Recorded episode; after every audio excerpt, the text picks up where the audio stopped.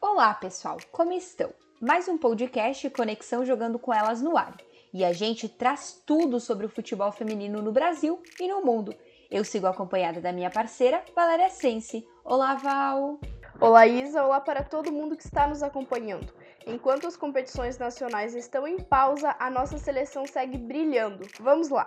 Vamos lá, Val! Começando pelo torneio internacional da França, que está preparando a nossa seleção brasileira feminina principal para os Jogos Olímpicos de Tóquio 2020. O Brasil estreou com um empate diante da Holanda, por 0 a 0. A sueca Pia apostou em oito atletas estreantes. Agora, Isa, diante das donas da casa, a seleção brasileira perdeu pelo placar de 1 a 0 diante da seleção francesa. A técnica Pia, ela apostou numa equipe diferente da primeira partida, com mais duas estreantes. A derrota ela foi a primeira da Pia no comando da seleção. E pessoal, vale lembrar que o nosso Conexão ele vai ao ar antes da última partida do Brasil na competição. Essa partida que ocorre nesta terça-feira às 3 horas da tarde contra o Canadá. Mas para você não perder nada e ficar de olho na, fica de olho nas redes sociais e também no site jogando com elas, que lá você vai saber do placar e como que foi esse super jogo da nossa seleção.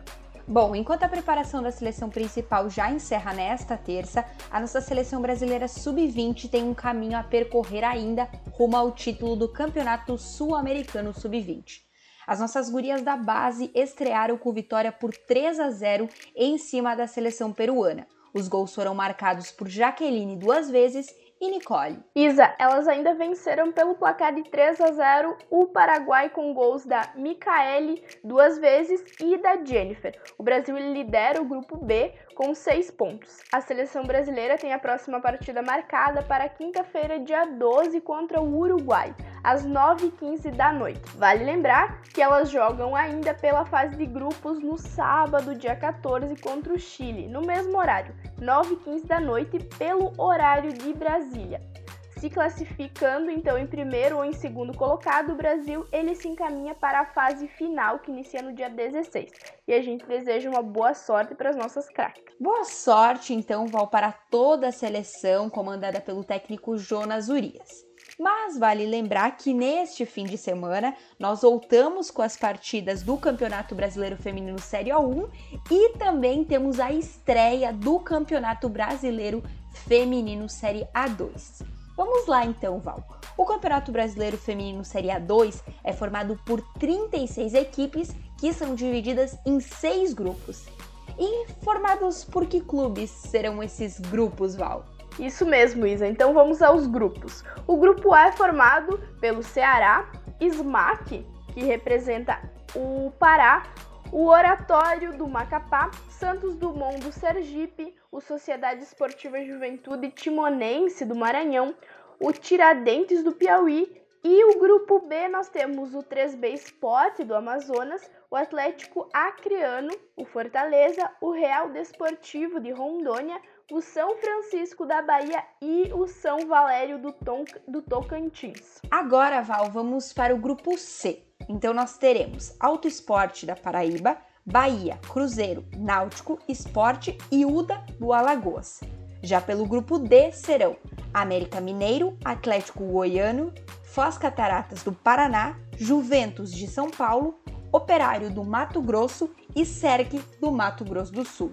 Já pelo grupo E, nós temos Isa, o Atlético Mineiro, Botafogo, Goiás, Real Brasília Futebol Clube, Vasco da Gama e o Vila Nova. E para encerrar, pelo grupo F serão o Napoli Caçadorense de Santa Catarina, o Atlético Paranaense, Brasil de Farroupilha do Rio Grande do Sul, a Chapecoense, Fluminense e Toledo do Paraná.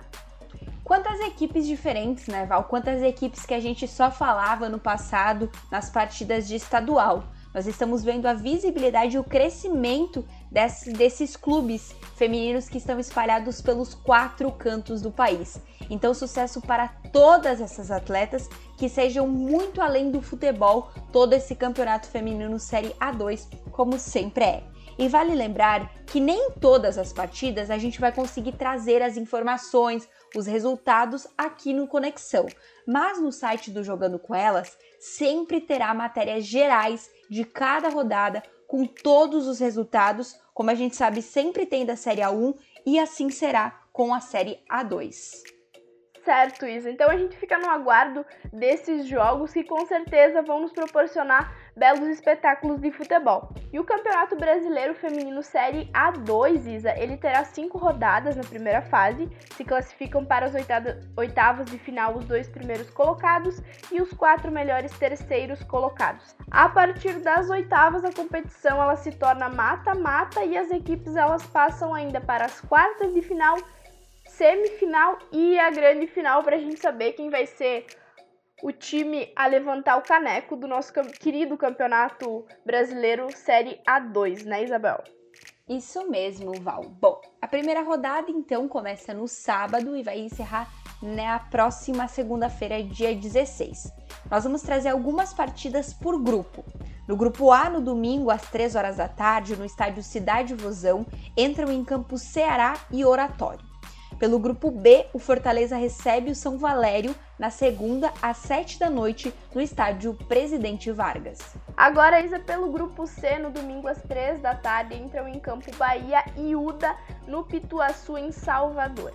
Já pelo grupo D, o América Mineiro recebe o Cerc no domingo às 4 da tarde no estádio Sesc das Alterrosas, em Belo Horizonte.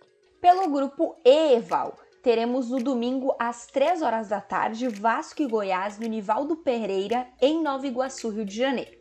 E por fim, pelo grupo F, o Fluminense recebe o Toledo nas Laranjeiras às 3 da tarde de sábado, dia 14. Muito bem, Isa. Agora vamos falar de Campeonato Feminino Série A1. Vamos aos confrontos do próximo fim de semana.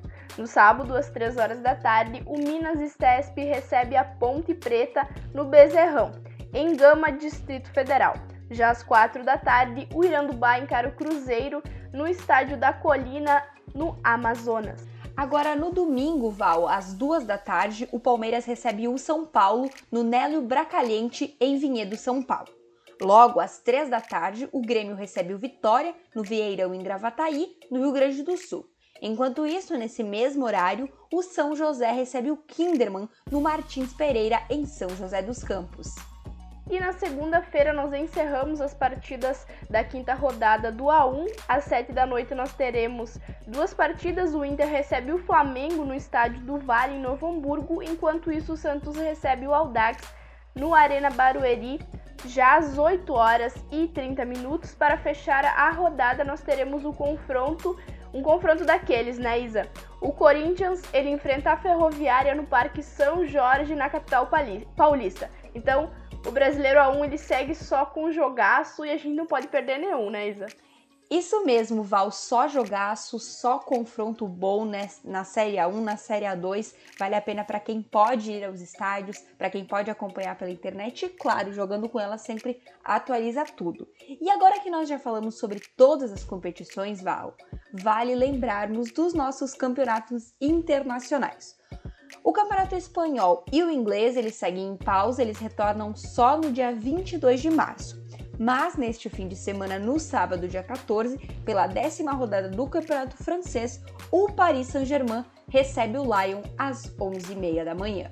Isso aí, Isa, e a gente encerra mais uma edição do nosso Conexão Jogando com Elas. Lembrando que todos os resultados e matérias especiais de partidas estão no site jogandocomelas.com.br e todas as informações quentinhas estão sempre disponíveis nas redes sociais do Jogando com Elas. Não perca nada, até a próxima, pessoal. Tchau! Isso mesmo, pessoal! nos acompanhe e não esqueça que na sexta-feira a gente tem um novo encontro marcado no podcast Dando a Letra. E nessa semana você vai conhecer todas as curiosidades e informações do Campeonato Brasileiro Feminino Série A2. Até lá, pessoal. Tchau!